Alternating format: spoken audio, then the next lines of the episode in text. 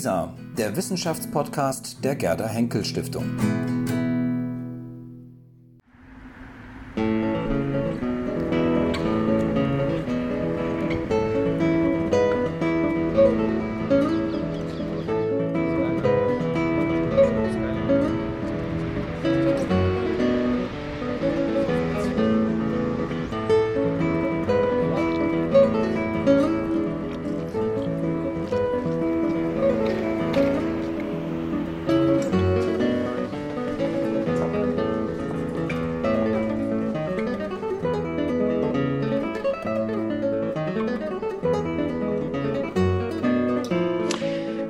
Willkommen zu einer neuen Ausgabe von der Geschichtstalk. Dieses Mal zum Thema die postkoloniale Herausforderung, Möglichkeiten und Grenzen. Warum dieses Thema? Weil es brennt. Postkolonialismus ist heute ein Schlüssel, aber auch ein Erregungsbegriff, nicht nur in der Wissenschaft, sondern auch in den gegenwärtigen öffentlichen Debatten. Das ist gut so, sagen die einen. Das ist problematisch, sagen die anderen. Als problematisch wird dabei vor allem empfunden, dass diese Debatten bisweilen recht emotional und damit unsachlich ausgefochten werden. Ein Blick auf Twister, äh, Twitter ähm, scheint diese Beobachtung nur zu bestätigen. Ein Urteil steht dabei oft schon fest, bevor die Debatte überhaupt erst begonnen hat. Woran liegt das? Warum dieses hohe Erregungspotenzial, wenn es um Fragen des Postkolonialen geht? Hängt es vielleicht damit zusammen, dass die postkoloniale Perspektive sich gleichermaßen auf Wissenschaft und Politik richtet. Reihen sich demzufolge die sogenannten Postcolonial Studies in die wiederum sogenannten Social Justice Studies ein, denen vorgeworfen wird, mehr Aktivismus als nüchterne Wissenschaft zu sein. Oder ist es ganz anders? Fordert der postkoloniale Ansatz die etablierten, in der Regel im Westen verankerten und vom Westen dominierten Wissenschaftsinstitutionen und deren Vertreter so sehr heraus, dass sie ihre Perspektiven auch auf Kosten ihrer jeweils etablierten und privilegierten Positionen grundlegend ändern müssen, was wiederum vielen nicht gefällt. Und ist ein postkolonialer Blickwinkel längst überfällig, um fortbestehende und in diesem Sinne postkoloniale Asymmetrien in der Welt herauszuarbeiten, sie sichtbar zu machen und möglicherweise dann dauerhaft zu überwinden. Viele Fragen, die wir heute beim besten Willen nicht werden erschöpfend beantworten können. Was wir aber versuchen wollen, das ist eine sachliche Bestandsaufnahme des postkolonialen Ansatzes in den Geistes- und Sozialwissenschaften. Was können sie leisten? Wo sind ihre Grenzen? Eine Diskussion also, in der wir es nicht auf Streit anlegen, sondern vielmehr auf Klärung und Verständigung. Wir sind selbst gespannt, ob uns das gelingen kann. Das Ende bleibt offen. Zu meinen Gästen heute, wie gewohnt in aller Kürze. Ich begrüße ganz herzlich die Historikerin Dr. Indra Sengupta vom Deutschen Historischen Institut in London. Wir kennen uns bereits von einer früheren Diskussion, die wir mal gemeinsam geführt haben. Damals ging es um Globalgeschichte. Ähm, dann die Frühneuzeithistorikerin äh, Professor Dr. Antje Flüchter. Viele kennen sie schon im Rahmen des Geschichtstalks. Ähm, sie forscht und lehrt an der Universität in Bielefeld. Dann die Soziologin Professor Dr. Theresa Koloma-Beck von der Universität der Bundeswehr in Hamburg. Wir hatten zuletzt in unserem Visa-Portal eine Reihe von Beiträgen, in denen sie auch zu sehen und zu hören waren. Da ging es um vor allem das Thema Rassismus. Möglicherweise schneiden wir das heute auch an. Und dann die Historiker Professor Dr. Uffa Jensen vom Zentrum für Antisemitismusforschung der TU Berlin und der Mitbegründer und mein Partner im Geschichtstalk, Professor Dr. Marco Demantowski von der Universität in Basel. Ihnen allen ein ganz herzliches Willkommen und vielen Dank, dass Sie sich die Zeit nehmen, heute hier dabei zu sein. Gerne. Wir freuen uns. Dann noch ganz kurz zum Ablauf in aller Schnelle. Wir diskutieren rund 60 Minuten untereinander und öffnen dann das Panel für Ihre Fragen, ähm, die Sie uns gerne über die Chatfunktion oder auch später, wenn Sie möchten, eingespielt im Video stellen können. Ähm, die Kolleginnen und Kollegen der Redaktion werden das mit betreuen. Und ich sollte noch sagen, wenn Sie was mitteilen möchten, können Sie das beispielsweise unten, wenn Sie auf Reaktion klicken und dann die Hand heben, dann sehen wir, wer gerne was beisteuern möchte und das würden wir dann auch zum Ende oder im zweiten Teil der Sendung auch dann gerne mit aufnehmen. Gut, fangen wir an.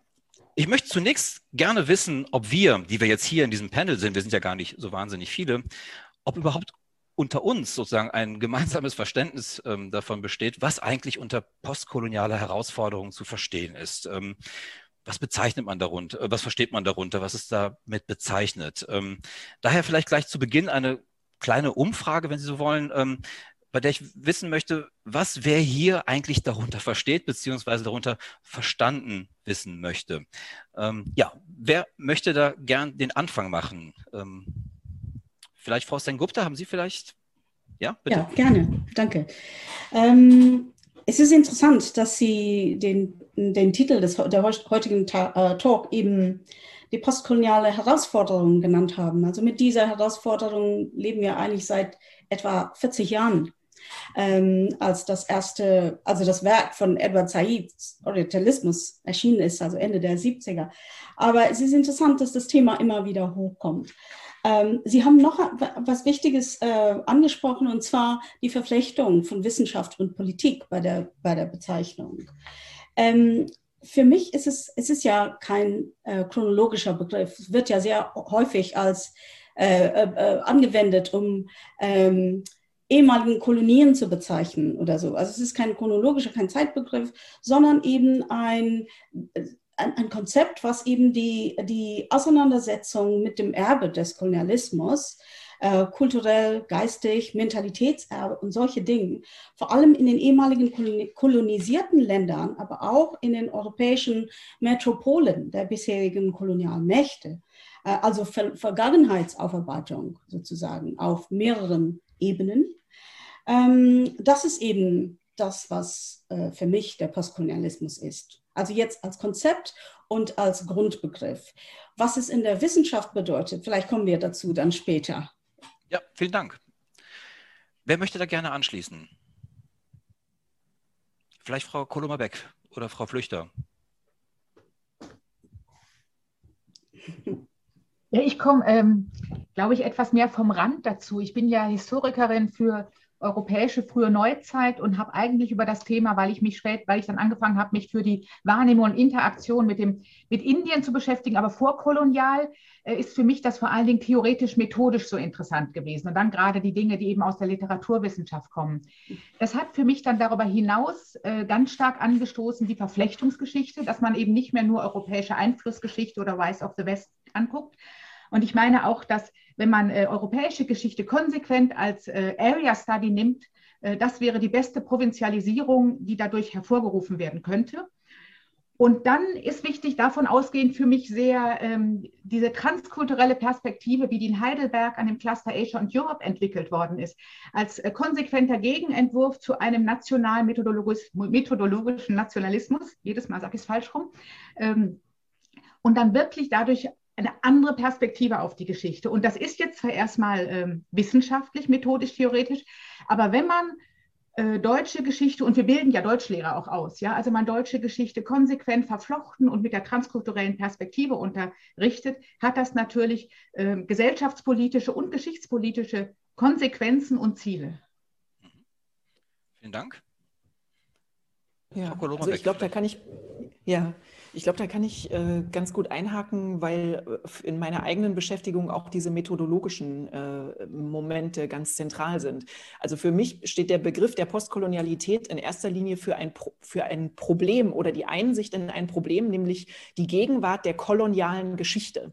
Und zwar nicht als äh, koloniale Geschichte, nicht als Gegenstand von Erinnerung oder kollektivem Gedächtnis, sondern koloniale Geschichte als ein strukturprägendes Element ähm, der Gegenwart, als eine strukturierende Kraft in der, in der Welt, in der wir leben. Das heißt, das ist auch eher so ein empirischer Bezug zu diesem ganzen Feld, äh, das unter dem Stichwort Postkolonialität verhandelt wird, äh, weniger jetzt ein ideengeschichtlich geleiteter äh, Bezug. Und die zentrale Einsicht ähm, äh, oder das, was hier wichtig ist, ist eben das Kolonialismus und deswegen ist es für die Wissenschaften auch so wichtig, eben nicht nur eine Macht, sondern auch eine Wissensstruktur gewesen ist. Und das heißt, diese Gegenwart des Kolonialismus heute ähm, äh, drückt sich aus in politischen und gesellschaftlichen Strukturen. Sie drückt sich aber eben auch auf, aus in Wissensstrukturen und, und in so impliziten, vorbewussten Wahrnehmungs-, Denk- und Handelsstrukturen, Handlungsstrukturen. Und ich kann mir jetzt nicht die Bemerkung verkneifen, kurz auf die Vorstellung ähm, einzugehen, in der sich genau dieses, auch dieses, die, die, diese impliziten Wahrnehmungsmuster ähm, manifestieren, dass wenn man so aussieht wie ich, und einmal etwas zum Thema Rassismus gesagt hat, ähm, dann plötzlich äh, als Rassismusexpertin äh, gehandelt wird, wobei meine ganze wissenschaftliche, soziologische Laufbahn auf Forschung zu bewaffneten Konflikten und dem Alltag im Bürgerkrieg und der Beschäftigung mit Gewalt und Gesellschaftstheorie aufbaut. Ähm, aber das, also sozusagen, dass dieser Schluss so schnell gezogen wird, das ist genau Ausdruck so einer irgendwie vorbewussten ähm, äh, Wahrnehmungs- äh, und äh, Denkstruktur, in der wir alle gefangen sind. Das möchte ich hier auch ganz klar sagen. Also das ist sozusagen, da kommt jetzt keiner raus. Also weder die Nachfahren der Kolonisatoren noch die Nachfahren der Kolonisierten. Da hängen wir irgendwie ähm, alle drin. Und irgendwie ist, äh, verbindet sich für mich mit dem Postkolonialismus eben vor allen Dingen so ein aufklärerisches Projekt, diese Strukturierung offen zu legen einerseits, aber dann auch bezogen auf die Wissensstrukturen so ein kreatives Projekt, dem etwas entgegenzusetzen. Und für die Soziologie ist das ein richtig dickes Brett. Das klingt jetzt sehr, sehr trivial. Für die Soziologie ist es ein dickes Brett, weil die Soziologie extrem national verfasst ist. Ähm, äh, sie hat das Nachdenken über alles, was jenseits ihrer eigenen Vorstellung der Moder ihrer eigenen Vorstellung nach alles, was jenseits der Moderne liegt, hat sie der Sozial- und Kulturanthropologie überlassen. Also äh, für Indien ist die Soziologie im Großen und Ganzen schon mal gar nicht zuständig. Das machen irgendwie andere.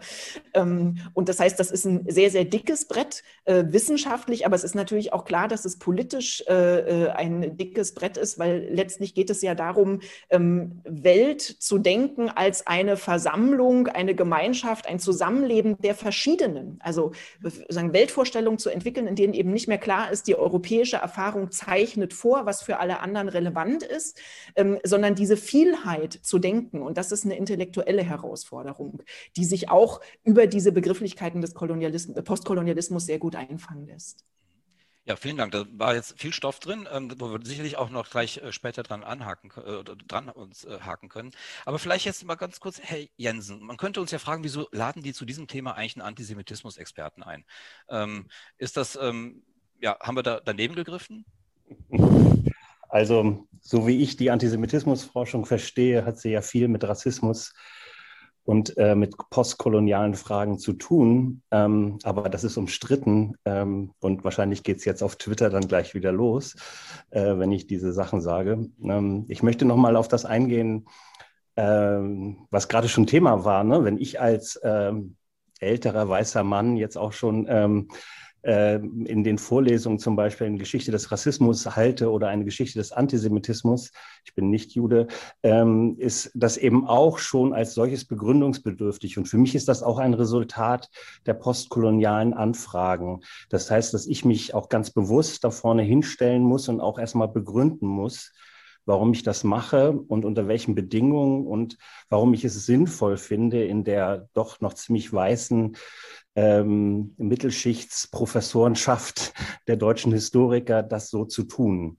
Ähm, für mich ist, also alles, was meine Vorrednerinnen gesagt haben, kann ich unterstreichen oder finde ich richtig. Äh, hätte ich äh, in anderen Worten vielleicht auch zum Teil gesagt. Aber äh, eine Sache wollte ich nur noch mal ein bisschen zuspitzen, weil die für mich sehr wichtig war. Äh, äh, und das, darauf habe ich schon angespielt. Einmal die, das in Frage stellen der ähm, hegemonialen Positionen, die, es, die dadurch mit äh, ins Gespräch kamen, durch die postkolonialen Provokationen, sage ich jetzt mal, ähm, aber auch viel grundlegender. Und ich glaube, auch das ist etwas, was die Leute umtreibt und was äh, auch die anhaltende Provokation dieses Denkens ist, nämlich ganz elementare Grundbegriffe, mit denen wir als Historiker oder als Soziologin oder auch äh, Politikwissenschaftler arbeiten, dass diese Grundbegriffe in Frage gestellt sind. Also was heißt überhaupt Entwicklung? Was heißt überhaupt Moderne? Was heißt überhaupt ähm, äh, äh, Aufklärung? Ja, äh, äh, wie muss man das verstehen? Was heißen Menschenrechte in diesem Zusammenhang? Und welche Geschichte haben die eigentlich jeweils? Und ist das eine westliche Geschichte oder gibt es da Alternativgeschichten? Oder wenn es eine westliche ist, wie muss man das eigentlich anfragen? Und bei äh, ähm, also im Provincializing Europe zum Beispiel ist ja in dem Ansatz auch immer drin gewesen, allein solch eine Vorstellung wie Geschichte, also dass ein historischer Prozess abläuft, der ein bestimmtes Ziel hat, den man beschreiben kann. Das ist auch das ist durch die postkoloniale Infragestellung meiner Meinung nach äh, unklar geworden oder zumindest äh, in Frage gestellt worden.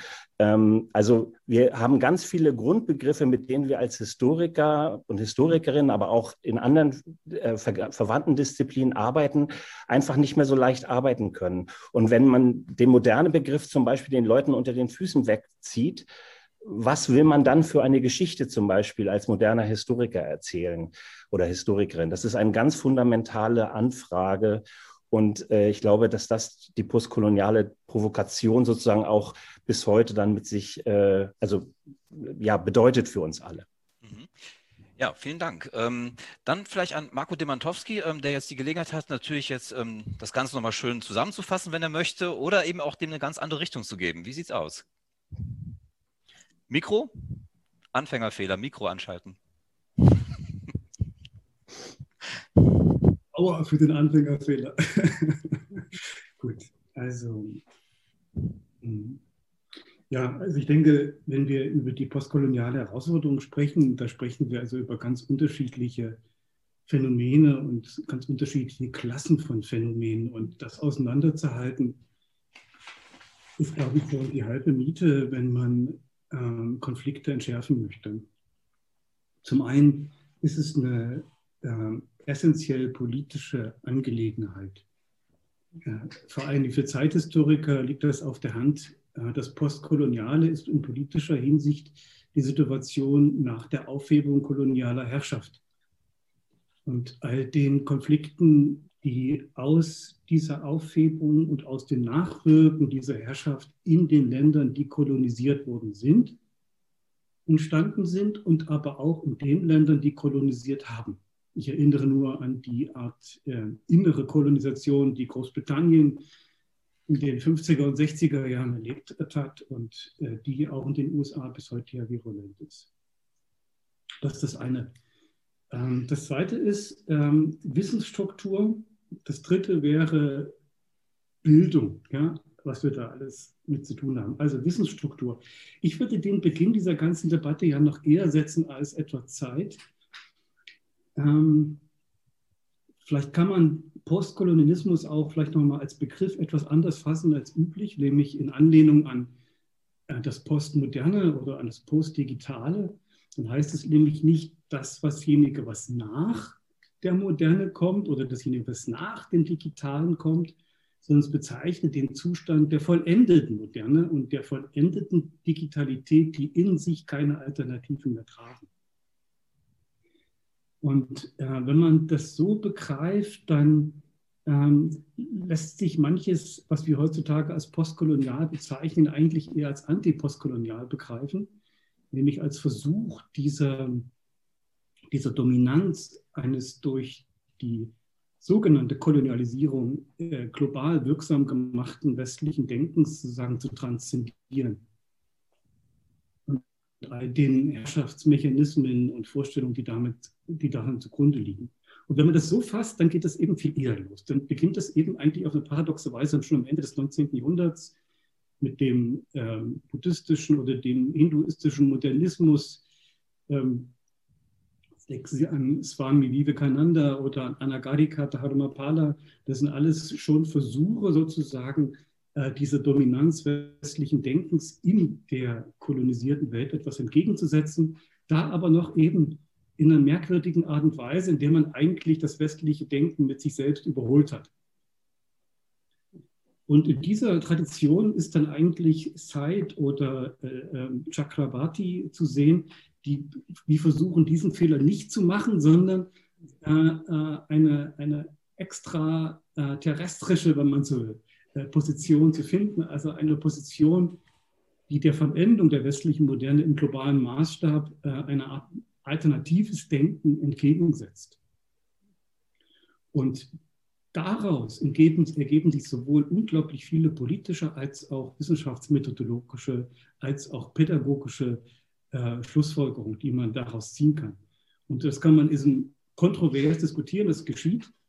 Letzter Punkt vielleicht dazu. Ähm, ähm, äh, Frau Sengupta hat vollkommen recht. Äh, seit 40 Jahren ist das in der Wissenschaft äh, präsent, seit etwa Zeit. Äh, warum ist es jetzt so heiß? Warum, ist, warum diskutieren wir jetzt auch in dem Rahmen von GTS in Pause darüber? Und ich denke, hier sollte man eben auch darüber sprechen, dass das Postkoloniale eben nicht nur äh, ein akademisches Problem ist, sondern immer noch Herrschaft bedeutet. Und äh, diese, ähm, diese Präsenz des Postkolonialen in den westlichen Gesellschaften, die sich eben in, in, in einer Art vollkommen unausbalancierter Justiz, in einer vollkommen unausbalancierten Exekutive, im Umgang mit innergesellschaftlicher Gewalt und äh, Protest gezeigt hat und bis heute zeigt, dass diese, dieses für uns vielleicht erstmal eher akademische und, und interessante Problem äh, zu einem äh, wirklich existenziellen gemacht hat. Und die andere Existenzialität besteht natürlich darin, das hat ähm, die Kollegin Coloma Beck, Beck schon gesagt, äh, die Herausforderung des nostrozentrischen Narrativs. Äh, Herr Jensen hat es auch erwähnt. Äh, das ist eine Herausforderung, die natürlich für eine, eine bestimmte bildungsbürgerliche Elite, die sich sowieso unter Druck sieht durch verschiedene Herausforderungen, jetzt irgendwie zu viel. Nicht auch noch das. Ja, nicht auch noch unsere schönen Basisnarrative äh, vom, von William McNeil, Aufstieg des Westens und so weiter. Nicht auch noch unsere Fortschrittsbegrifflichkeit und so weiter und so weiter. Das ist too much. Und diese beiden, äh, sag ich mal, ähm, Intensivierungen, die stoßen momentan auf ganz vielen verschiedenen Ebenen aufeinander. Und deswegen ist es so schwer, darüber in Ruhe äh, zu reden. Wunderbar, gut. Dann haben wir jetzt einen ersten Eindruck bekommen und ich finde, den Eindruck, den ich jetzt zumindest gewonnen habe, ist, dass es ein recht bunter Strauß ist. Also es gibt eine Reihe von Möglichkeiten, darunter was zu verstehen und da auch gewisse Schwerpunkte zu setzen. Das kann methodologisch sein, wie wir gerade gehört haben. Das kann eine, eine Frage der Periodisierung beispielsweise auch sein. Ähm, es geht aber auch vor allem, und das war, glaube ich, bei allen deutlich, es geht auch sozusagen um eine gewisse ähm, ja, um eine, eine, gewisse politische Agenda, die möglicherweise auch dahinter steckt. Zumindest ein, ähm, ein ähm, ja, vielleicht Emanzipationsbestreben auch. Und da bin ich bei Begriffen, die vielleicht hier auch eine Rolle spielen, die wir vielleicht auch vorher mal ganz kurz klären sollten. Denn das liest man auch in vielen Debatten, wenn es um Postkolonial geht, dann sagen einige, nee, ich bin nicht Postkolonialist, ich bin Antikolonialist oder ich bin Dekolonialist. Ja, also das ist auch sozusagen eine politische Implikation, die da mitschwingt, ähm, wo man sich offenbar, wo sich einige ähm, offenbar aufgerufen fühlen, sich ganz bewusst von diesem postkolonialen abzugrenzen und es sozusagen in eine andere, ähm, äh, also mit einem anderen Präfix, wenn man so möchte, ähm, äh, viel kenntlicher zu machen, wo sie sich eher sehen. Kann das mir jemand mal ganz kurz erklären, was da eigentlich genau das Problem ist? Wenn beides sozusagen, wenn es bei beiden auch um politische Anliegen letztendlich geht, ähm, wo kollidiert das miteinander? Ah, alle haben sich ähm, sofort verstummt, ähm, aber Frau Sengupta nicht, deswegen ähm, bitte. Ja, vielen Dank. Ähm, ich denke, es ist einfacher, anti zu sein als Post. Und der Grund, das, äh, der Grund dafür aus meiner Sicht ist, wenn man anti etwas ist, dann ist dies, steht dieses etwas fest. Das Post verunsichert uns. Ja, es, ver, es stellt unser, unseren ganzen Wissenskorpus, äh, beziehungsweise diese, der, den ganzen Nacherklärungs- kulturellen Korpus, Gesellschaftskorpus, dieses ganze Wissen, diese ganze Erfahrung wird dadurch verunsichert, destabilisiert sozusagen. Und das ist natürlich eine viel schwierigere Position. Und das ist ja auch politisch dann heikel. Und heute leben wir ja auch im Zeitalter der sozialen Medien. Also überall sind die Medien dabei. Und es ist sehr einfach aus meinetwegen Debatten oder Diskussionen oder Themen, die vor 20 Jahren eher in der Akademie durchgeführt wurden. Heute kommen sie in die Schlagzeile, also nicht nur in den Zeitungen, das ist ja klar, äh, sondern in den sozialen Medien, auf Twitter, auf Facebook, auf was weiß ich. Und ich glaube, dass dadurch gewinnt dieses Thema auch eine gewisse Brisanz, aber auch eine gewisse etwas Konfrontatives, was es eigentlich nicht ist. Also letztlich stellt der Postkolonialismus gewisse, meinetwegen, Privilegien in Frage. Aber das eigentliche Ziel ist, letztlich unsere Lebenserfahrungen oder die, die kollektive menschliche äh, äh, Geschichtserfahrung zu ergänzen. Nichts davon wegzunehmen, sondern Dinge zu kritisieren mit dem Ziel, sozusagen Menschen, die bisher keine Stimme hatten, keine Präsenz in den Archiven, eine Stimme wieder zuzuschreiben. Und das kann letztlich uns nur bereichern. Und äh, aber sowas verunsichert, weil daraus natürlich viel Politik auf diese sehr, auf eine sehr medialen Form gemacht wird. Bitte. Ja, ich äh, ähm, würde da gerne nochmal anschließen. Also diese ähm, also dass sich so viel aufgeregt wird darüber, das hat, glaube ich, auch damit zu tun, dass äh, Aufregung irgendwie auch Teil von medialen Diskursen äh, immer stärker geworden ist. Äh, also ich glaube, das ist zum guten Stück auch ein Medienphänomen. Aber ich würde gerne nochmal auf ähm, jetzt die auch Kritikpunkte eingehen, die mir am häufigsten begegnen ähm, äh, gegenüber äh, postkolonialem Denken in einem ganz weiten Sinn. Äh, und der eine Einwand ist, eben, das ist unwissenschaftlich, weil das ja irgendwie politisch ist. Und da würde ich sagen, das ist, an, das ist für sich genommen schon so ein modernistisches Argument. Ähm, weil dem würde ich ja immer entgegenhalten, dass tatsächlich jede wissenschaftliche Beschäftigung natürlich immer eine politische D Dimension hat. Auch Forschung, die äh, auf äh, Annahmen äh, rationaler, rational handelnder Akteure Modelle erstellt, die beschreibend sein sollen, ist politisch. Also jedes ökonomische Modell ist politisch und jede soziologische Theorie ist politisch.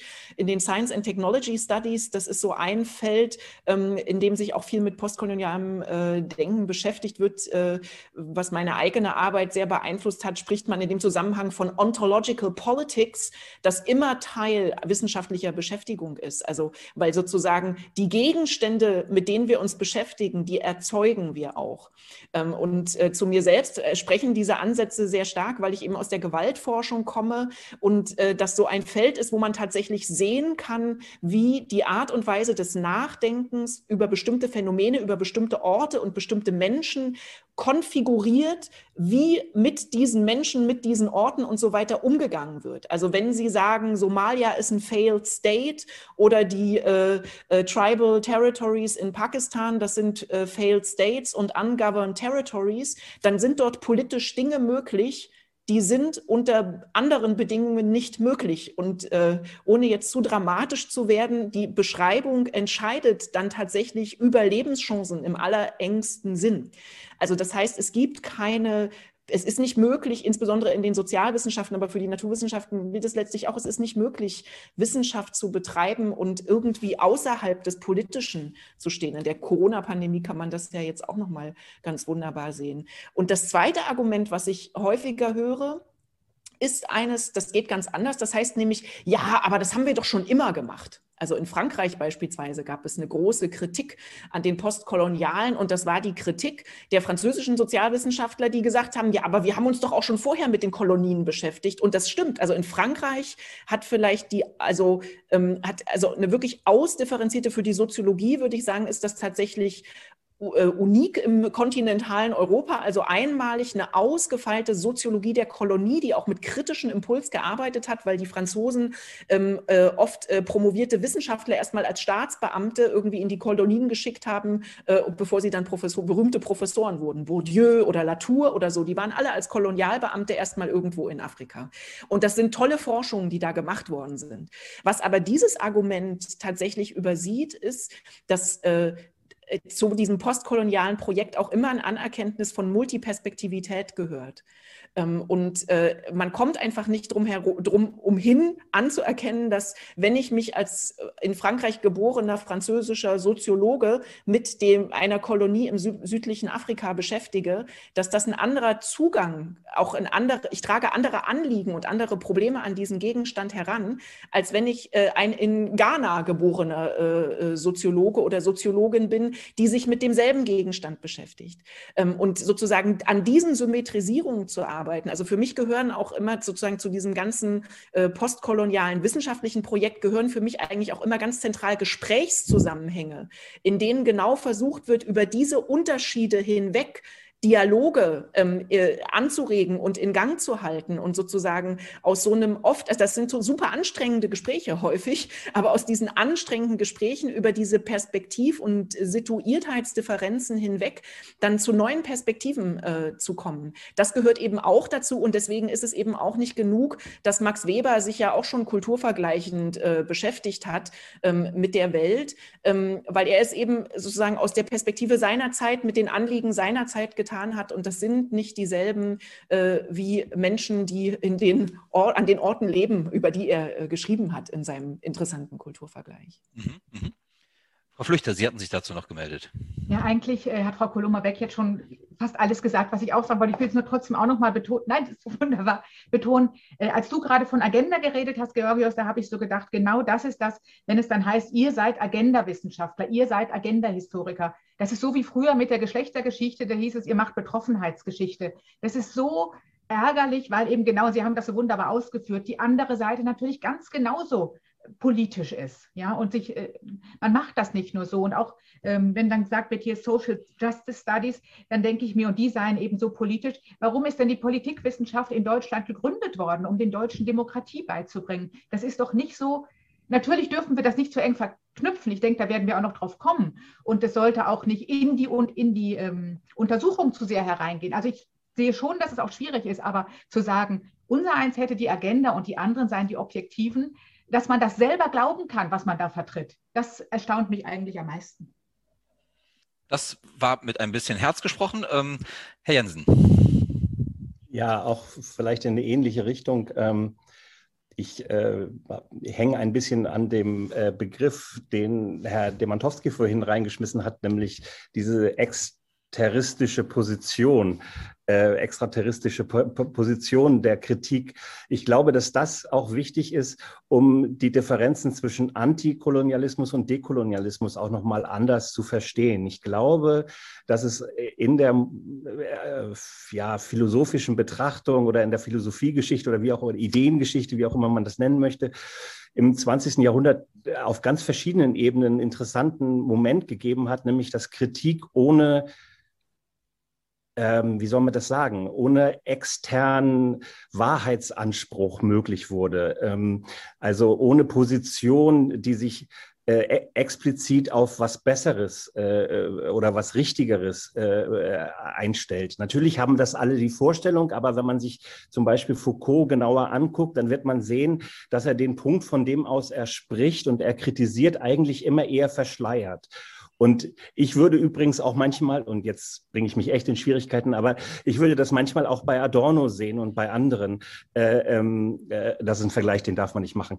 Äh, ähm, äh, dass nämlich die, die, die Kritik ortlos geworden ist. Und äh, ich glaube, dass das ein sehr wichtiger Punkt ist für diese ganze Debatte, was ist eigentlich Politik daran? Natürlich ist das politisch. Wie sollte das sonst sein? Genau in dem Sinne, wie äh, Sie das alle äh, eben schon richtig, also genauso gesagt hatten. Ja, es gibt keine nicht politischen, ein unpolitischer, eine unpolitische Position ist nicht denkbar. Es ist aber auch nicht einfach so denkbar, von irgendwo außen zu sprechen, weil, und das bedeutet eben die postkoloniale, es dieses Außen ohne die Kolonie, ohne das koloniale Denken, ohne, ohne davon durchdrungen zu sein, gar nicht so einfach gibt. Wer sollte das sein? Wer, wer, wäre, wer wäre so, außer der benannte Alien auf dem anderen Planeten? Äh, das heißt, ähm, ich, ich, ich sehe da äh, ein, einerseits eine, ein, ein Problem, wenn man klassisch philosophisch vorgeht, aber andererseits auch etwas, was Historiker super machen konnten. Die konnten dann nämlich einfach äh, nicht naiv, sondern beschreiben. Die konnten dann Sachen sagen. Die konnten dann immer wieder, also aus einer bestimmten Perspektive, die gegenwärtige Konstellation als kolonial oder postkolonial beschreiben und sozusagen aus den Angeln versuchen zu heben. Und ich glaube, dass das äh, ein, ein, ein ganz, ein total moderner, Sie können jetzt sagen, das ist irgendwie postmodern, ja, klar, aber ein, ein, ein äh, ja, nicht moderner, eine nicht moderne, äh, moderne Kritik ist. Und das finde ich an der, äh, an der an, der Post, an dem postkolonialen Denken schon sehr spannend und auch wirklich etwas, wo man äh, dann darüber nachdenken kann, welche welche, welche Politik ist das eigentlich? Es wird dann ja nicht gesagt, so automatisch, ich weiß aber, wie es besser ist. Das wäre ja eine sozusagen antikolonialistische Position, sondern es wird dann gesagt, ja, wie es besser geht, weiß ich auch nicht, aber ich weiß, dass das hier aus diesen Gründen so falsch ist. Äh, und das ist mir, glaube ich, dabei wichtig. Äh, und vielleicht ist das auch das Letzte, was man dann noch sagen kann. Also insofern ist man dann immer Post, weil man, äh, weil, weil wir in der heutigen Situation gar nicht zu einem einheitlichen politischen ähm, Kritikpunkt mehr in der Lage sind, so einfach. Mhm. Ja, vielen Dank. Ähm, ich werde das Wort gleich an Marco Demantowski geben, denn er ist ja derjenige, der gerade da jetzt konkret angesprochen wurde. Aber vielleicht darf ich ganz kurz, weil ich fand diesen extraterrestrischen Standpunkt fand ich auch komisch, muss ich sagen. Ähm, ich hätte eher an so einen archimedischen Punkt vielleicht gedacht und von dir auch erwartet, dass so eine Begrifflichkeit kommt. Aber ich habe vielleicht was noch was anderes. Ich habe das bei Sigmund Baumann, glaube ich, gelesen, Ambivalenz Moderne.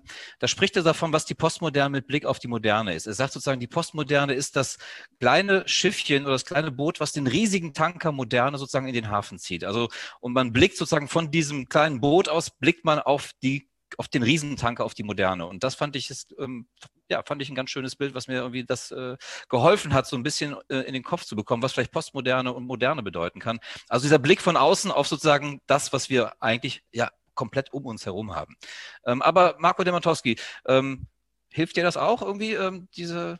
Ja, ich würde gerne deine Metapher mal ein bisschen weiterspinnen. Also um eine Welt des Denkens aus den Angeln zu heben, dafür muss der archimedrische Punkt, darf der archimedrische Punkt nicht auf der Welt sein. Gut. Ähm, da habe ich jetzt mal meine Metapher gerettet. Aber also ich glaube, wir müssen weiter, weiter, immer weiter unterscheiden. Äh, nicht jeder, der das Plakat postkolonial hochhält, äh, denkt so, wie wir uns jetzt quasi das jetzt auf eine ideale Art und Weise äh, erarbeitet haben, nämlich eigentlich postkoloniales Denken als eine Spielart des poststrukturalistischen Denkens. Ja? Äh, das ist jetzt noch gerade bei, bei, bei Ufa Jens nochmal deutlich geworden. Klar, ja, natürlich auch ist es äh, nicht zufällig, dass auch poststrukturalistisches Denken gerade unter Beschuss geraten ist, fast parallel. Offenbar äh, provoziert das enorm. Wir müssen uns aber auch natürlich der Tatsache stellen, dass es da viele äh, falsche Freunde gibt und äh, dass also auch äh, Kritik unter denen, die sich sozusagen unter einem bestimmten Banner einreihen, aus welchen Gründen auch immer, immer möglich sein muss und äh, auch falsche Solidarität sozusagen, Schulbildung, Lagerbildung, all das, was wir äh, beobachten können, schadet. Und äh, das ist das, was Kollegin Sengupta auch sagte. Also diese, äh, äh, diese Medienwandel, dieser digitale Medienwandel befördert natürlich diese Lagerbildung, diese falschen Freunde und so weiter enorm. Wenn wir hier irgendwas leisten können, dann ist es ein ganz kleiner Beitrag zur äh, Verflüssigung. Also, wenn man so will, zur Liquidation der Lager. Aber das ist jetzt natürlich schon wieder eine Metapher, die ich, äh, die ich lieber lasse. Aber jetzt habe ich es ja schon gesagt. Gut, hm, was ich noch anfügen möchte, ist ähm, mit dem Parteiischen, und da möchte ich gerne äh, äh, Frau Koloma-Beck und auch äh, die Antje äh, ergänzen oder vielleicht noch einen anderen Aspekt hinzufügen. Äh, diese Kritik ist eben auch in Deutschland oder im deutschsprachigen Bereich, kann ich sagen, äh, sehr stark, weil wir hier eine ganz massive Prävalenz eines, eines, einer historistischen Illusion haben die ist tatsächlich sehr stark in der deutschsprachigen Tradition verankert, von Dilthey quasi noch äh, kanonisch formuliert.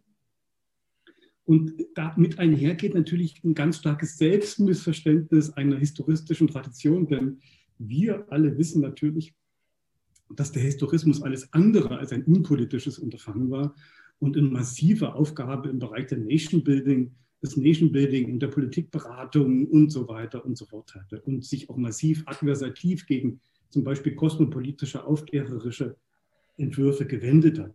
Also hier ähm, werden, auch, werden auch trojanische Pferde hin und her geschoben und man tut gut daran, äh, ähm, tatsächlich erstmal sagen, so ein Pferd abzuklopfen, bevor man auf die Kritik eingeht. Viele Kritik ist irrelevant, weil sie auf falschen Grundlagen beruht. Mein letzter Punkt ähm, was ist die große Herausforderung? Und äh, in der Didaktik sprechen wir eben ganz viel von Alltagstheorien oder impliziten Theorien, die unser, unser Denksystem bestimmen, auf ganz vielen unterschiedlichen Ebenen. Dazu gibt es auch sehr viel psychologische und lernpsychologische Forschung. Und äh, moderne Bildung versteht sich eigentlich vor allen Dingen äh, in dem Unterfangen, diese Alltagstheorie in irgendeiner Weise in Kommunikation zu bringen, anschlussfähig zu machen an Wissenschaftstheorien.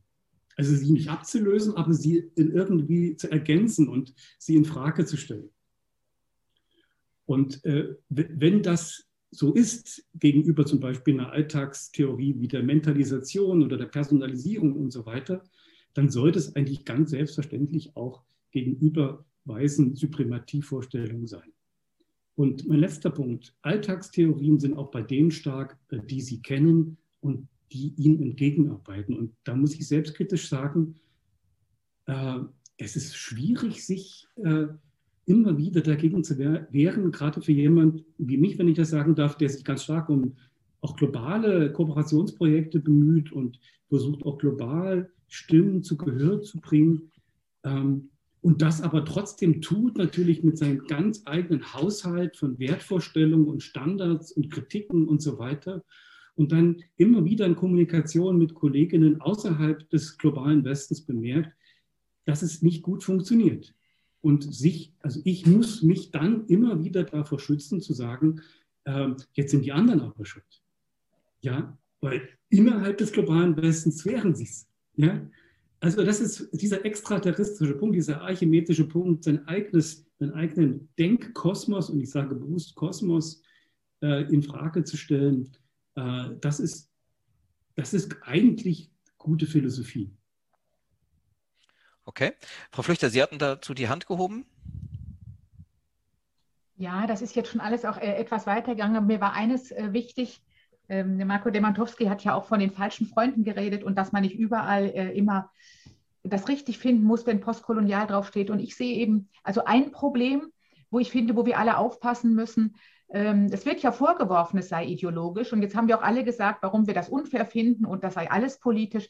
Aber ich bekomme zunehmend Studierende, die kommen, sind postkolonial gebildet und dann bringen sie das aber nicht unbedingt als kritische Methode mit, sondern das ist immer die Antwort. Und dann wird ein Text aus dem 16. Jahrhundert gelesen, wo ein Franzose Indien besucht und der besucht das Mogulreich und dann heißt es, ist das nicht ein böser Kolonialist und ist das nicht, ist das nicht schlimm? Und es ist dann, dann eine so komische ähm, Koalition von den White Supremacists mit dem postkolonialen Denken, denn beide können sich den Westen oder diesen Franzosen nur kolonial und mächtig vorstellen. Äh, und, das, und dann wird dann tun wir uns ja nichts Gutes, wenn wir nicht mehr in die Quellen hereingucken. Natürlich ist der eurozentrisch und natürlich findet er das Fra Frankreich viel toller als das Mogulreich. Aber äh, wenn dann eben die Interpretation schon mit der Kritik kommt, äh, da geben wir der anderen Seite halt wirklich Futter. Und da denke ich, müssen, müssen wir aufpassen. Ja, ich glaube, das ist ein sehr wichtiger Punkt, äh, den Frau Flüchter gerade angesprochen hat. Aber da gibt es direkt zwei Wortmeldungen zu. Bitte. Ja, also ich finde es äh, auch, würde das auch tatsächlich gerne nochmal unterstreichen wollen. Und das schließt jetzt an, sagen beide VorrednerInnen an.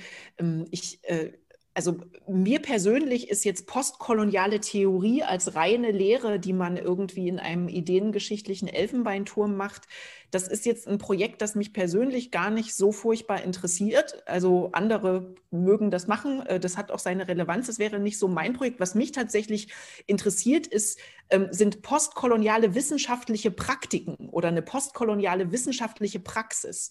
Und da, da gehören dann eben, also da gehen die alle Fragen des Wie, wie wir Wissenschaft betreiben. Das sind manchmal im engeren Sinne Methodenfragen. Ähm, und dann kann man über sowas reden wie Vergleiche, Mikro-Makro-Verhältnis in bestimmten Studien, Periodisierung, alle möglichen Dinge kann man da jetzt ansprechen. Ähm, äh, und es sind aber tatsächlich dann auch noch mal mehr so organisationale Fragen. Also wie, äh, mit wem kommt man eigentlich unter welchen Bedingungen äh, ins Gespräch?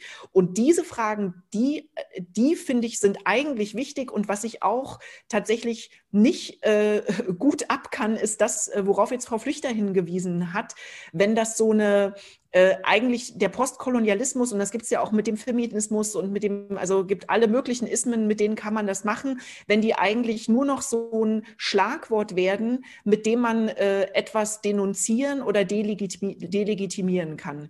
Äh, ich, mir fällt da ein schöner Satz ein, den Paul Mecherill, Soziologe, in einem Vortrag zum Thema Antirassismus äh, kürzlich sagte. Ähm, und der zwar sagt er, Antirassismus ist keine polizeiliche Praxis. Ähm, und das finde ich eine schöne Zuspitzung dieses Arguments, weil wenn dann alle, also wenn der Postkolonialismus sich darin erschöpft, dass man irgendwie da sitzt und jetzt jeden Text und jede Quelle und jedes, jede Theorie, die ähm, äh, einem begegnet, nur noch daraufhin überprüft ob sie den eigenen äh, äh, im Hier und Jetzt formulierten Ansprüchen an postkoloniales Denken gerecht werden, dann ist es sowas wie eine polizeiliche Praxis, wo dann der Daumen nur noch hoch oder runter geht und je älter die Dinge sind, umso öfter geht der Daumen runter.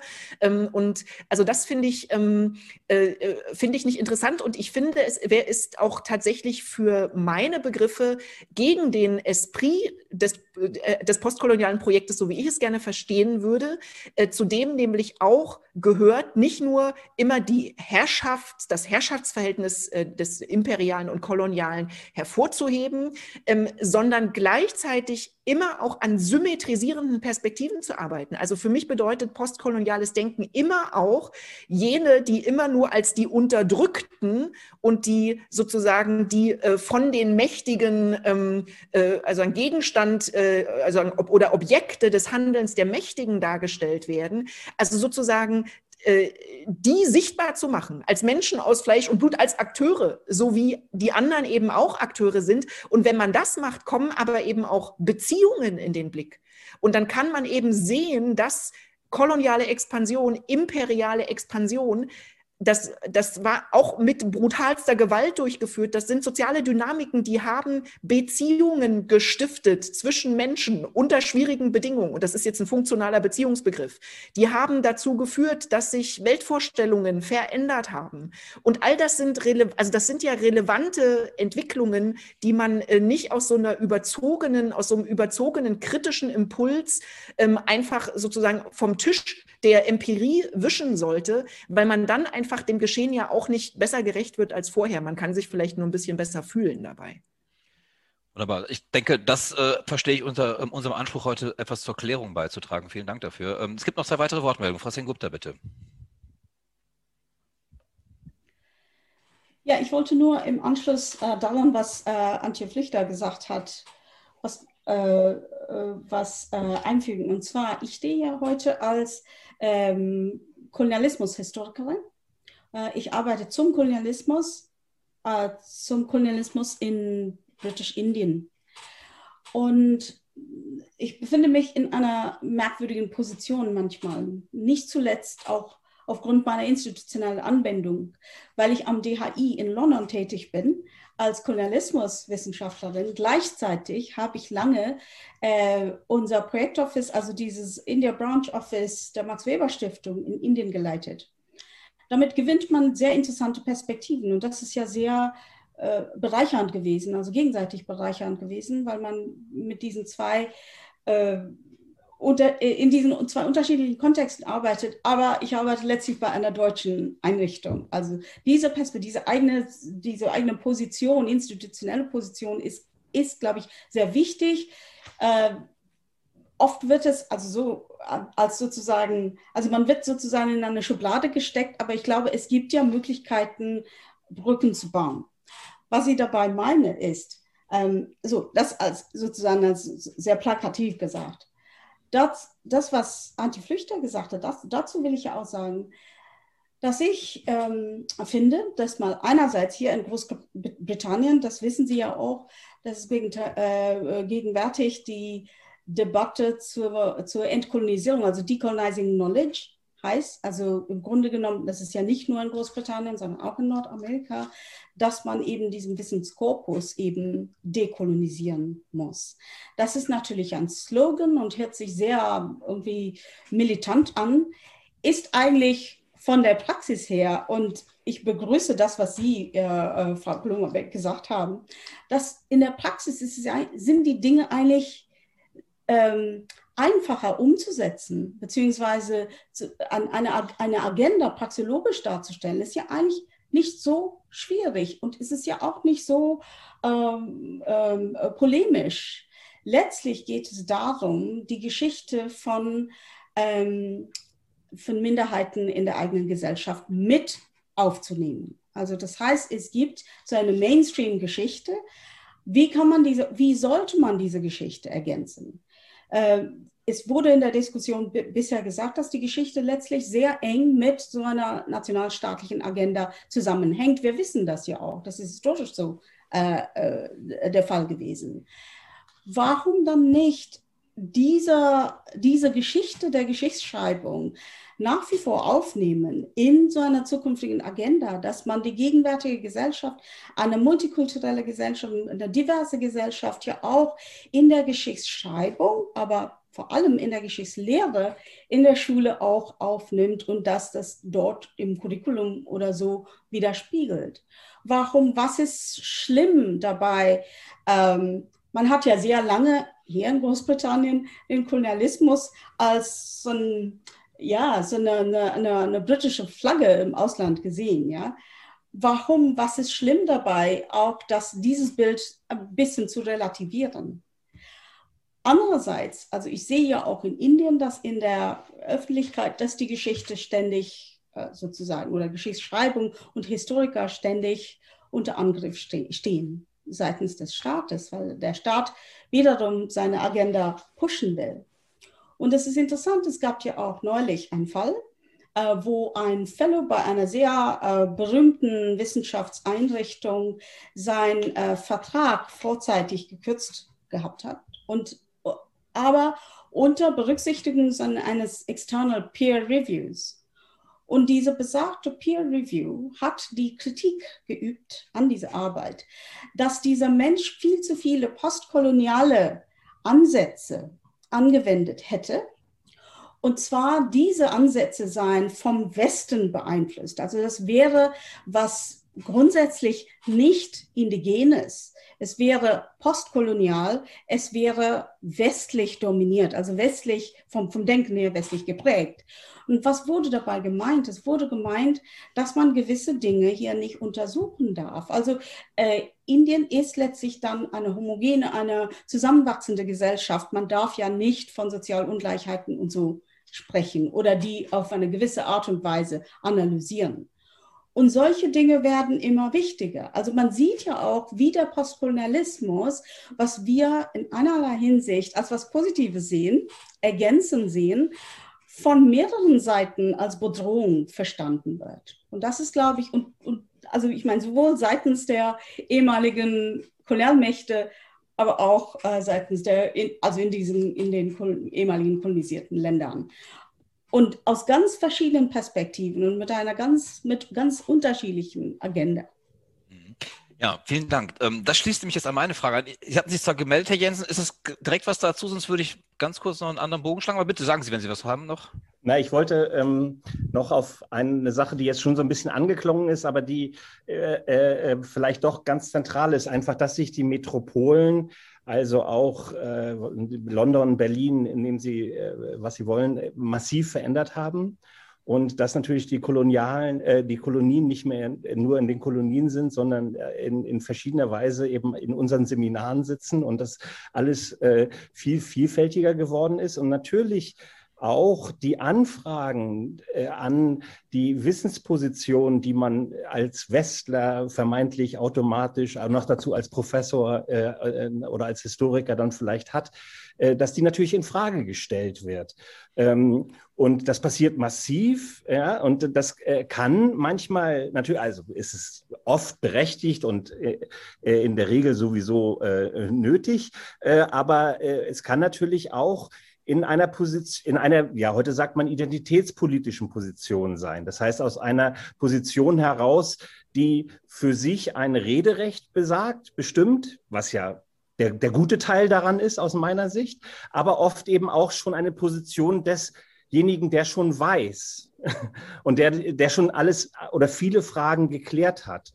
Und das bringt mich zum Beispiel in den Seminaren, das funktioniert übrigens in unseren Seminaren immer so, dass äh, die eine Seite, das sind die anti, antirassistischen, äh, das sind die antirassistischen Leute und auf der anderen Seite sind die ähm, anti-antisemitischen und äh, die beiden äh, haben unterschiedliche Sprecherpositionen und bekämpfen sich gegenseitig. Und äh, ich stehe dann in der Mitte und naja, ähm, äh, das Problem ist einfach, dass man diese Position aus meinetwegen bewusst aus einer postkolonialen Perspektive sprechen zu wollen oder Critical Whiteness äh, Position oder wie auch immer, äh, dass die ähm, manchmal auch Lernen verhindert weil äh, bestimmte Fragen äh, gar nicht mehr gestellt werden müssen. Also was zum Beispiel heißt denn jetzt in dieser Quelle das berühmte N-Wort?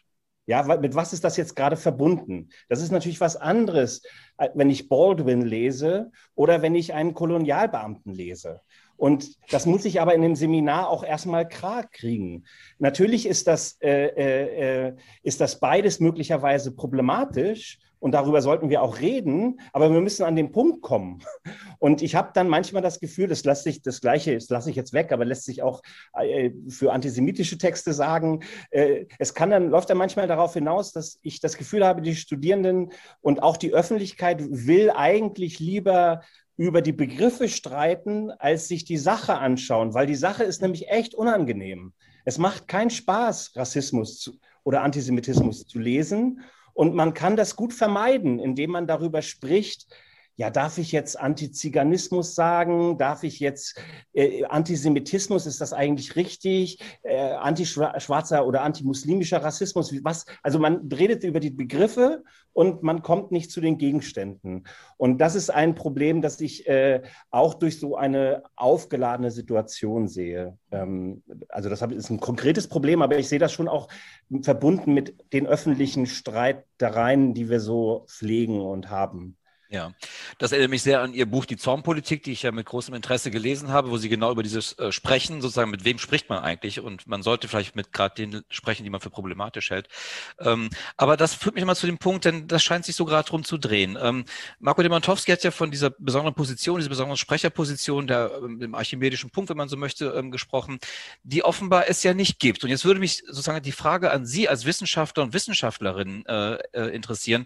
Wie machen Sie das eigentlich dann in der Praxis, wenn Sie sozusagen postkoloniale Methoden, postkoloniale Fragestellungen ähm, anwenden wollen? Ja, ähm, wir haben ja gerade erfahren, sozusagen, dass es eben nicht einfach ist, sozusagen, dass selbst sozusagen, äh, wenn man postkolonial ähm, äh, sozusagen agiert, wiederum die Kritik einen einholen kann, dass man im Grunde aus einer westlichen Position postkolonial das Ganze macht und so weiter und so fort. Also da würde mich mal interessieren, wie kommen Sie aus der Nummer raus? Müssen Sie im Grunde vor jeder Vorlesung, die Sie halten, müssten Sie erstmal eine Viertelstunde verbrauchen, um einfach zu sagen, mit welcher Sprecherposition, also müssen Sie sich sozusagen erstmal legitimieren, welche Sprecherposition habe ich eigentlich gerade, bevor Sie wirklich in die Sache gehen können. da kommen wir bei dem, was eben gerade Herr Jensen gesagt hat. Wir sprechen dann über Begriffe und über bestimmte ähm, äh, ähm, äh, Konzepte, die wir dann im Kopf haben, aber nicht mehr über die Sache. Wie machen Sie das? Wie werden Sie damit fertig? Also, also wenn ich vielleicht Bitte.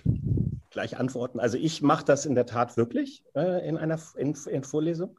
Ich finde es wichtig, dass Positionalität auch markiert wird oder dass auch, dass auch gezeigt wird, dass man das machen kann und machen sollte, äh, aber dass man dabei nicht stehen bleibt und, und, und dann weitergeht. Und im Übrigen finde ich eigentlich, ich fand ja äh, das immer, was Foucault äh, gesagt hat, wenn, wenn man ihm vorwarf, sozusagen zu sehr die, die, die Politik äh, oder die Machtstrukturen politisch gelesen zu haben, dann hat er eigentlich immer so ausweichend geantwortet, ja, ich bin schon woanders.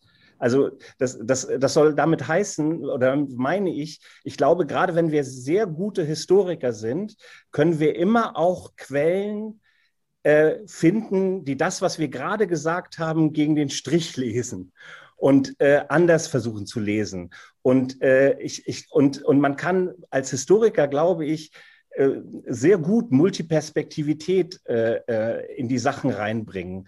Und das äh, versuche ich oft. Äh, das ist, wenn man zum Beispiel zu Rassismus äh, arbeitet, oft sehr schwer, weil es da äh, bei vielen Sachen äh, oder in kolonialer Geschichte äh, zu wenig Quellen gibt oder die manchmal nicht so einfach zu heben sind. Aber ich finde, dass man, ähm, dass man das, die Multiperspektivität des Historischen nutzen kann, um sozusagen äh, immer auch zu zeigen, man kann das anders sehen, als ich das gerade gesagt habe, oder das läuft gegen mein Argument.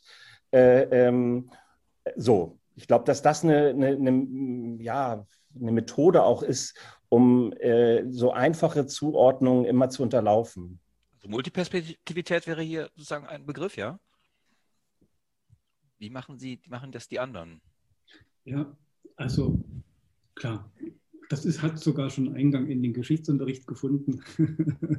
in den Lehrplänen wird das, äh, ist das verankert. Ähm, wenn man dann viel Geschichtsunterricht sieht, wie ich das einige Jahre so intensiv getan habe, dann äh, bemerkt man, dass das doch häufig dann nur proklamatorische Lippenbekenntnisse sind, weil die Basisnarrative auch unter denen, die lehren, oft stärker sind als ihre, sage ich mal, normativen Selbstvorgaben. Ähm, und das haben ja viele DenkerInnen gesehen. Also Sie haben, äh, Ufa Jensen hat äh, Foucault genannt. Ich mache gerade ein Bloomberg-Seminar, wo man das also auch wunderbar sehen kann. Ich glaube, die Idee auch gerade des poststrukturalistischen Ansatzes, zu dem sich zwar Blumenberg nicht bekannt hat, aber dessen Tradition ich ihn fast einordnen möchte, ist die Suchbewegung auf Dauer zu stellen. Und äh, die, die Positionalität dadurch sozusagen zu verflüssigen, indem man ihre äh, historische Genese, so macht das in Blumenberg, oder ihre systematische Genese oder ihre politische Genese, ihre Konditionalität und so weiter selber zum Gegenstand macht. Ähm, das klingt jetzt erstmal ziemlich abstrakt, aber ähm, die Ritterschule hat das mit ihrer Begriffsgeschichte letztlich äh, praktiziert, hat das sozusagen die Grundlagen dafür gelegt, ohne dass sie ein postkolonialistisches Projekt dabei im Auge gehabt hätten. Aber die Transparenzherstellung, die Durchsichtbarmachung unserer Denkfiguren. Das ist das, was eben auf einer systematischen Ebene tatsächlich ein Jenseits ist. Weil wir dann nämlich nicht in den Denkfiguren denken, sondern jenseits der Denkfiguren, indem wir über die Denkfiguren denken. Das ist also sozusagen so eine Art methodologischer Trick, wie wir diese extraterrestrische oder extra-Diskursposition äh, gewinnen können und wo wir dann auch natürlich äh, sofort eine gemeinsame Ebene haben mit äh, Kolleginnen und Kollegen aus aller möglichen Herren und Ländern und Damen Kulturen, weil die diese methodologische ähm, Bewegung nachvollziehen können. Mhm. Okay.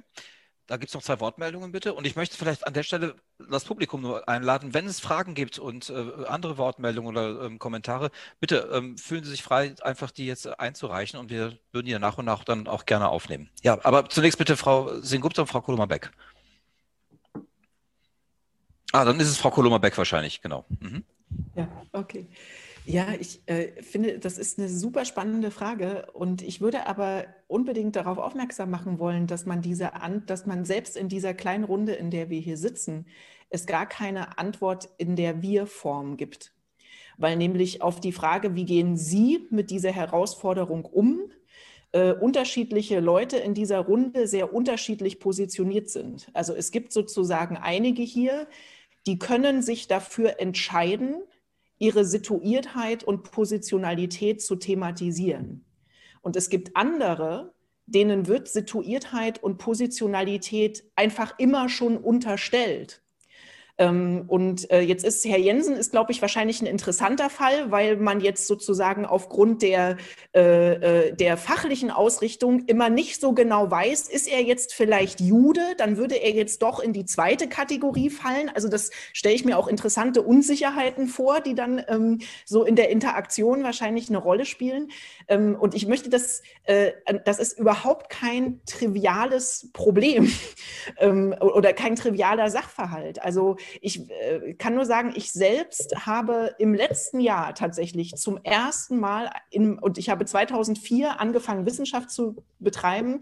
Ich habe 2000, also im letzten Jahr zum ersten Mal mich äh, schriftlich zum Thema Rassismus geäußert Ich habe das vorher nie getan, weil ich sozusagen immer vermutet habe, wenn ich, also meine Forschung beschäftigt sich mit bewaffneten Konflikten und politischer Gewalt und dann wäre jetzt, ähm, wären jetzt, was weiß ich, Bürgerrechtsbewegungen oder alle möglichen äh, empirischen Kontexte, in denen man sich auch mit Rassismus hätte beschäftigen können, hätten auch nahegelegen. Und die habe ich aber immer vermieden, weil ich äh, nämlich befürchtet habe, dass die Festlegung auf meine eigene Situiertheit, die mir unterstellt wird, ähm, sozusagen dass alles, was ich dazu sagen könnte, schon so sehr einfärbt, dass ich gar nicht mehr frei bin äh, in dem, was ich tue.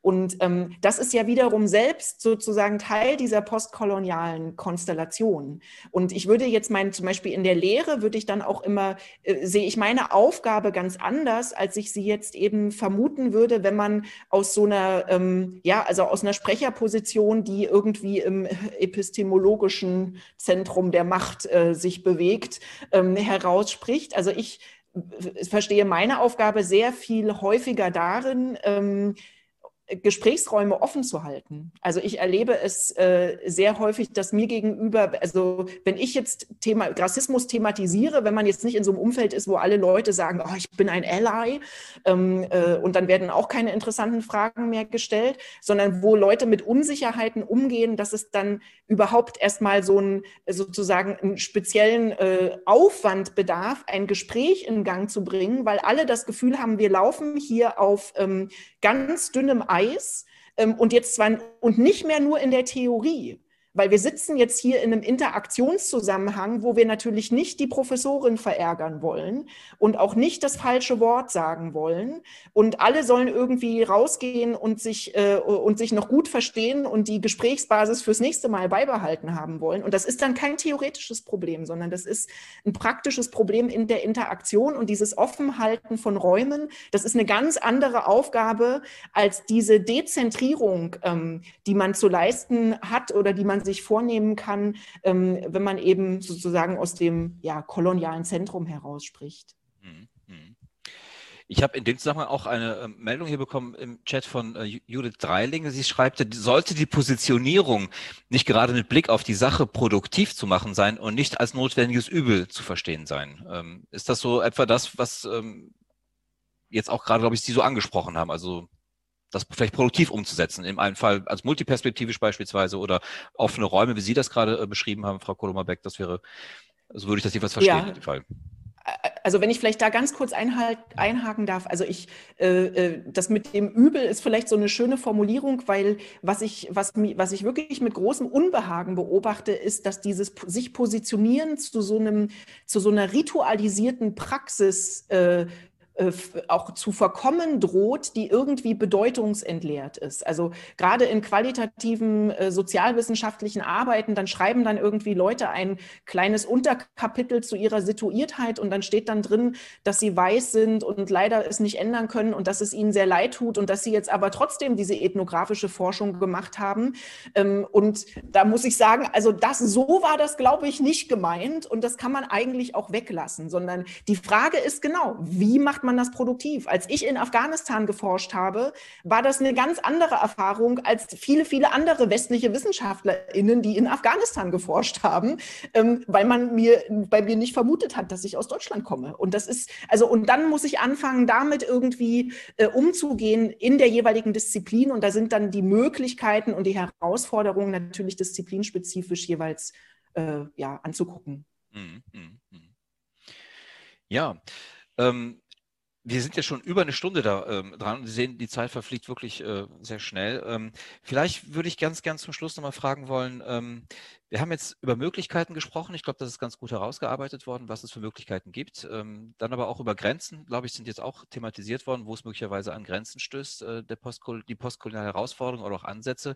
Mich würde mal zum Schluss interessieren, was würden Sie sich denn noch wünschen, sozusagen in Hinsicht auf postkoloniale ähm, auf, dieses Begriff, auf den Begriff der postkolonialen Herausforderung.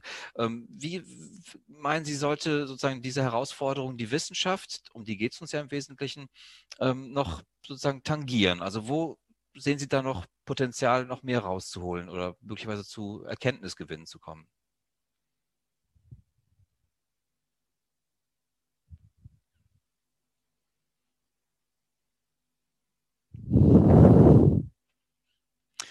Ja, ähm, dann glaube ich, ist alles geklärt. ähm, ja, es ist sicherlich eine schwierige Frage, ähm, aber ähm, nee, es würde mich tatsächlich interessieren. Also sind wir praktisch an so einem Punkt angekommen, wo man mit dem, wie es jetzt gerade läuft, zufrieden sein kann und sagen, da passiert jetzt schon sehr, sehr viel und ähm, da wird auch viel ähm, neu umgekrempelt und über vieles neu nachgedacht? Oder sind wir erst am Anfang sozusagen der postkolonialen Herausforderung? Vielleicht ist es so ein bisschen präziser gestellt. Bitte. Also ich glaube, dass wir halt ganz dringend mehr Diversität in unserer Wissenschaft brauchen. Das kriegen wir nicht hin von heute auf morgen. Man kann, äh, ja, aber das müssen wir von unten wirklich heranholen, weil genau diese Multiperspektivität, also das ist jetzt nicht die Frage, wer dafür wen sprechen, aber es müssen diese ganzen Perspektiven in die Wissenschaft herein. Und ich finde, dass man sehr deutlich merkt, ähm, auch mal so was man nicht vergleichen soll, seit wir mehr Frauen sind, gibt es andere Themen in der Geschichtswissenschaft. Und genauso, wir brauchen ganz dringend mehr Diversität. Und ich glaube, erst wenn wir die haben und das, dieses weiße Bürgerliche, was ja in Deutschland einfach noch vorherrscht, in Ansätzen überwunden haben, erst dann können wir auch noch weiterkommen. Okay. Andere Stimmen noch. Ja, ähm, darf ich mal hier ja, dazu sagen? Ähm, meine, die, der postkoloniale Ansatz hat in der historischen Forschung zum Kolonialismus wahnsinnig viel beigetragen. Also das ist, glaube ich, gar keine Frage. Ähm, äh, er hat zum, zum Beispiel, also wir wissen, dass es in, in, in der Geschichte der Kolonien, und ich bin mit dem indischen Fall äh, eher vertraut, äh, dass man eben Akteuren viel mehr Handlungsfähigkeit, also Agency zugeschrieben hat. Und das ist ich glaube, das sind wir uns einig, dass es eine sehr gute, eine produktive und eine gute, moralisch gute Sache ist. Äh, aber auch äh, in, in Großbritannien und den USA zum Beispiel hat diese ganze New Imperial History sich daraus ergeben. Und diese New Imperial History hat letztlich auch mit den Subaltern Studies zusammengearbeitet, um ein gemeinsames Projekt zur generellen, grundsätzlichen Gerechtigkeit in der Welt beizutragen. Und das kann man nur begrüßen, finde ich. Was ich jetzt mir wünschen würde, wäre, glaube ich, methodische Versöhnungsart und Weise. Also methodische, wie, wie kann man gemeinsam ins Gespräch kommen mit Leuten, die meinetwegen Militärgeschichte oder sowas des Empires machen ohne sie und ihre Positionen zu destabilisieren. Es gibt ja neue, zum Beispiel neue Stränge in der Geschichtsschreibung, also Kulturgeschichte der Militärgeschichte oder Kulturgeschichte der Wirtschaftsgeschichte. Die sind wahnsinnig produktive äh, Forschungsfelder. Also ich denke, das ist ja sehr wichtig, dass wir in diesem Sinne weitermachen. Und dazu, was Frau Plummerbeck eben sagte, das begrüße ich sehr. Ich finde, dass es ja irgendwie eine sehr ambivalente Position ist, die von äh, vor allem von, von, von Leuten wie, hm, wie, wie mir irgendwie verlangt wird, also unterschwellig natürlich. Einerseits wird man ja auch, ähm, also man muss, es, ist, es wird begrüßt, es wird ja äh, sehr gefordert, dass man, dass die eigene Stimme geäußert wird und dass man, ne, dass die Präsenz da ist. Andererseits ist man irgendwie ständig dazu verurteilt, für andere zu sprechen. Also man, ja, und dann wiederum, also das heißt, man ist ja Inderin, also deshalb muss man für die gesamte äh, indisches Volk sprechen oder für die Kultur sprechen und so weiter. Andererseits, wenn man das nicht, also das ist, das ist eine wahnsinnig, eine wahnsinnige Last, also wer kann das ja schon?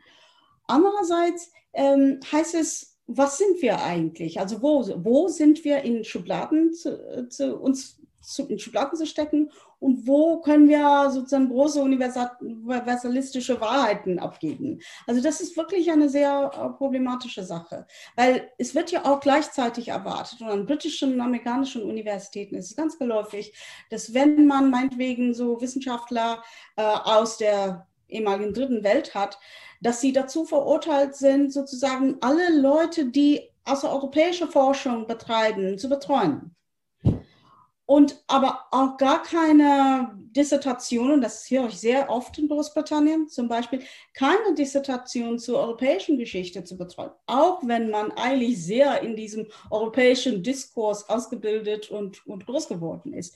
Wieso ist es, dass jemand, der meinetwegen Indien-Spezialist ist, eine Arbeit zu Japan betreuen kann, könnte, aber nicht zur, was meinetwegen, deutschen Modernen oder so.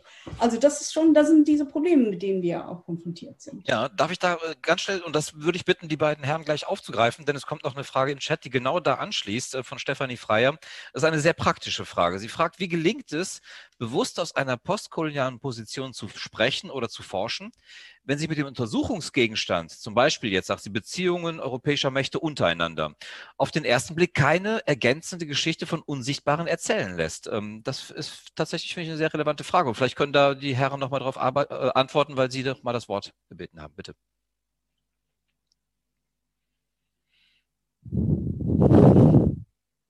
Ufa, möchtest du zuerst? Du hast erst, oder?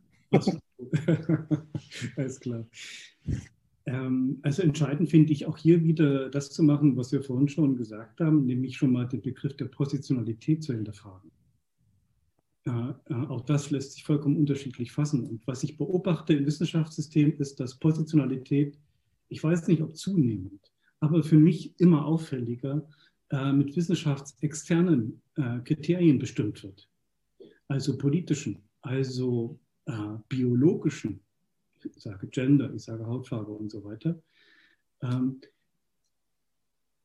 ohne eigentlich zu hinterfragen, welche wissenschaftliche, also welche intellektuelle Positionalität äh, steckt eigentlich dahinter. Also die Reduktion ähm, unserer Wissenschaftspersönlichkeit auf unsere äußeren Merkmale, äh, das ist etwas Demütigendes und es beschädigt zugleich den Diskurs.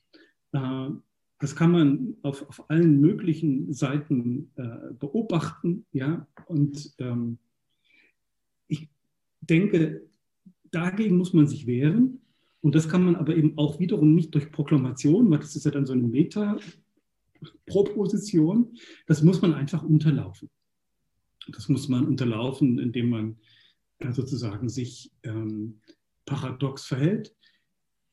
Allerdings immer mit dem Risiko, das hatte Kollegin Sengupta vorhin schon angesprochen, dass im Zeitalter der sozialen Medien immer irgendwo ein Handy mitläuft und äh, Gesprächsfetzen, ähm, Videofetzen äh, innerhalb von Sekunden im Netz sind und man dann natürlich dekontextualisiert ähm, ähm, angegriffen werden kann.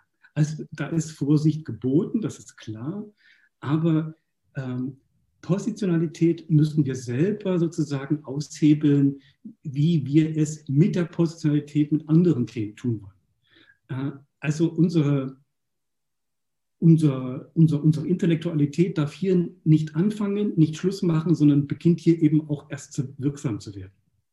So, das ist jetzt ziemlich abstrakt, ähm, aber einfach es nicht zu handhaben. Und wir sehen es ja eigentlich sehr schön hier in diesem Panel, wenn ich uns mal das Kompliment machen darf äh, wie es gelingt, eben auf eine ruhige Art und Weise Argumente, Aspekte, Erfahrung auszutauschen, äh, äh, ohne in politisch aufgeregte Flatterhaftigkeit zu verfallen, weil wir uns eben für das interessieren, was der andere sagt und nicht wie, wie der oder die andere aussieht.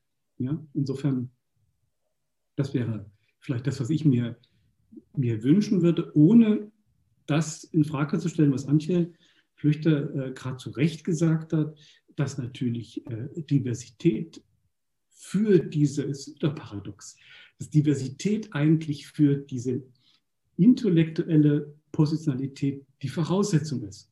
Solange wir keine Diversität in dem, jetzt passiert's. Gut, dann schneiden wir ihm das mal das Wort ab ähm, und geben das mal weiter an Herrn Jensen. In den Gruppen haben. Ja, bitte. müssen wir auch nicht anfangen, unsere Positionalität nur intellektuell bestimmen zu wollen. Das wollte ich noch sagen. Gut. Herr Jensen. Ähm, vielleicht gehe ich ganz kurz zuerst mal auf die Frage noch ein. Ja, bitte, das wäre mir wichtig. Wir ja nicht äh, unbeantwortet lassen wollen. Also ich denke, dass man auch bei einem Thema, was vordergründig erstmal wenig oder gar nichts damit zu tun hat, wobei Diplomatiegeschichte oder Beziehungen von europäischen Mächten natürlich immer auch was mit den kolonialen Konflikten und den kolonialen Machtstreben der verschiedenen involvierten Mächte wahrscheinlich zu tun hat oder das zumindest mit berücksichtigen muss. Aber ich glaube, dass man, also ich habe da, da Postkoloniales auch immer eine Art von Perspektive war, hat es für mich immer schon weitergebracht, da einfach in die Richtung auch viel, viel zu lesen, weil das da einfach das, die, die Fragen sofort verändert äh, nach einer gewissen Weile, äh, ähm, weil es eben auf ganz viele Sachen eine Rolle spielt, äh, in ganz viele Sachen eben eine, eine andere Perspektive wirft. Zum Beispiel auf das ja, das, das kulturelle Spiel der Diplomatie. Äh, ne? Also wie, wie, wie, was, was passiert da eigentlich? Und wie wird da eigentlich ähm, Superioritätsansprüche, wie werden die eigentlich äh, möglicherweise auf so einem Gebiet auch kulturell verhandelt? Ähm, aber das vielleicht, weiß ich nicht, ob das irgendwie sinnvoll ist, aber ich glaube, dass man, man, man kommt da immer weiter, äh, indem man einfach äh, die, die Sachen liest, äh, die äh, dort äh, in der Theorie, aber auch gerade in der praktischen Umsetzung geschrieben worden sind. Ansonsten wollte ich auch noch mal eine Lanze brechen für das, was äh, Antje Flüchter gesagt hat, das scheint mir wirklich ganz wichtig zu sein. Wir müssen die Akademie äh, bewusst und so gut wir können auch verändern im, in dem Personal, was es da eben in Zukunft geben wird. Das ist eine Aufgabe, weil wir alle in Gremien sitzen, wir sitzen in, äh, in Auswahlkommissionen etc. pp. Wir haben Studenten, die einen studentischen Hilfskraftstab haben können oder nicht haben können. All diese Dinge sind dabei, glaube ich, praktisch ganz, ganz wichtig. Und ähm, eine andere Sache, die damit zusammenhängt aus meiner Sicht, und die, da spreche ich jetzt auch als Antisemitismusforscher, ähm, dass Allianzen einfach auch, also politische Allianzen, glaube ich, auch über vermeintliche Gräben hinweg äh, wichtig sind. Äh, also es ist nicht nur eine Frage ist, wie man äh, zum Beispiel über Rassismus spricht oder über Antisemitismus in getrennten Welten, sondern dass man auch versucht, das zusammenzuführen. Und als letztes, ähm, weil ähm, Frau äh, Koloma-Beck das äh, ansprach. Ich habe mein Leben lang damit äh, eher verbracht oder ziemlich einen großen Teil damit, ähm, über die Diskriminierung von anderen äh, zu arbeiten. Und äh, ähm, ich fand das immer auf der einen Seite äh, schwierig, weil ich damit immer bedroht war, die Position dieser anderen irgendwie einnehmen zu müssen und aber nicht zu können und auch nicht zu wollen. Äh, gleichzeitig ist ja das Versteckte daran, dass diese Diskriminierung ja von denen gemacht wird, ähm, zu der Gruppe ich vermeintlich gehöre, nämlich äh, weiße Männer. Das heißt, äh, also statistisch betrachtet in der Regel. Ähm, äh, das heißt, äh, ähm, eine, eine, Sprecherposition, die als solches immer schon alles ein bisschen äh, nicht unterläuft, das glaube ich gar nicht und natürlich irgendwie auch in sich problematisch oder blinde Flecken hat. Aber ich glaube, dass es wichtig ist, dass wir auch, wenn wir jetzt, sagen wir mal, nicht diversen Hintergrund haben, dass es wichtig ist, welche Themen wir in der Akademie verankern und wie. Das kann nämlich auch dazu führen, dass Leute sich die vielleicht anders aussehen als ich, sich aber trotzdem dort thematisch wiederfinden. Und ich glaube, dass das ein wichtiger Aspekt ist, auch um über Themen ins Gespräch zu kommen, die die Leute bewegt. Ja. Sorry, fast ein bisschen pathetisch. Nein, nein gar nicht. Ähm, ich weiß nicht, ob das eine Wortmeldung ist, Frau Kohlemer-Beck, sonst ähm, oder ist das einfach nur hängen geblieben? Ja, bitte, dann noch Sie bitte, ja, bevor ich gleich ja. nochmal den Abbinder mache, genau. Hm. Ja, also ich ähm, würde gern ähm, auch nochmal unterstreichen, dass mehr Diversität in der Wissenschaft ist auf jeden Fall wichtig, aber ich finde es wirklich wichtig, sich klarzumachen, dass das nur mehr verschiedene Leute, das reicht nicht. Also in den Sozialwissenschaften muss ich einfach sagen, es besorgt mich wirklich, dass die einzigen Kontexte, wo man vom Erscheinungsbild oder von den Namen her, also statistisch signifikant mehr Diversität sieht, sind die Kontexte, wo Migrationsforschung draufsteht. Und das ist, also das, das ist, einerseits ist es natürlich toll. Ich freue mich dann, wenn ich mal in so einer Runde sitze. Das ist ja gar nicht mein eigenes Forschungsfeld, dass das auch ganz anders zugeht. Aber gleichzeitig finde ich das eine besorgniserregende Entwicklung, dass dieser Inklusionsmechanismus, so wie er jetzt funktioniert, halt dazu führt, dass ich mich als Kopftuch tragende Frau aus einer ähm, äh, türkischstämmigen Familie sehr, sehr gerne mit Migrationsthemen beschäftigen kann. Aber wenn ich versuche, soziologische Theorie zu machen, ich wahrscheinlich äh, also schon froh sein kann, wenn ich überhaupt die Promotion äh, äh, schaffe. Ähm, also das heißt, zu diesen Begleitungsaufgaben, aber ich weiß, bei Ihnen renne ich da jetzt offene Türen ein, gehört ja dann, glaube ich, auch sozusagen so daran zu arbeiten, auch wie bestimmte Themen, die eben jetzt noch draußen sind, wie die vermittelbar werden an, und anschlussfähig an so etwas wie Mainstream ähm, äh, in den jeweiligen Disziplinen. Und also ich finde, diese Siloisierung der anderen anderen jetzt einfach in irgendwelchen Bindestrich-Disziplinen, äh, ähm, also der äh, finde ich, der kann man jetzt gerade noch was entgegensetzen. Da hätte ich ungern amerikanische Verhältnisse. Und der andere, aber das ist jetzt noch konkreter auf Ihre Abschlussfrage geantwortet, was ich mir wünschen würde für diese ganze Debatte um das Postkoloniale, ist tatsächlich, ich glaube, man kann das, das, das Potenzial, das darin liegt, wenn man das vor die eigene Haustür holt, das ist meiner Ansicht nach noch nicht wirklich ausgeschöpft. Also Herr Demankowski hatte das am Anfang angesprochen, dass wenn man anfängt, über so etwas wie Kolonisierung, Besiedlung nachzudenken, man unter Umständen auch einen anderen Blick auf europäische Geschichte bekommt. Im britischen Fall ist das ganz offensichtlich. Man könnte das auch für Deutschland äh, äh diskutieren und das koloniale Projekt nach dem Ende, ähm, also nach der Berliner Konferenz, das sich dann irgendwie nach Osten ausdehnt. Also da ist noch viel Musik drin.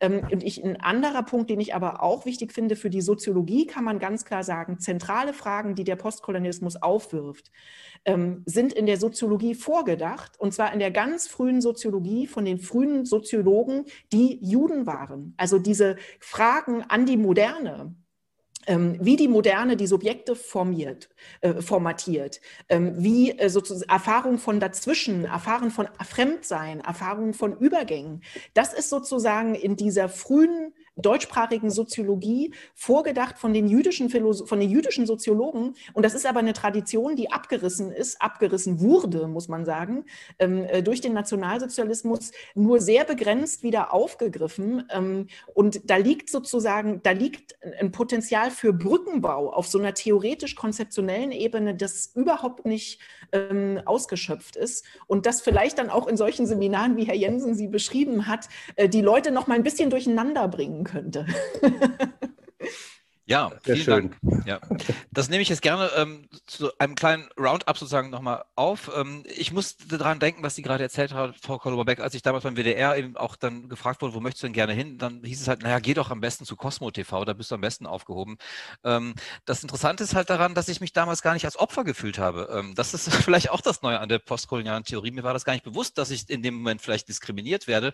Ähm, aber vielleicht ist das ja dieses France Fanon-Ding ähm, halt nach dem Motto, ich konnte gar nicht wissen, wissen, dass ich sozusagen diskriminiert werde, weil ich sozusagen in diesen diskriminierten Strukturen groß geworden wäre.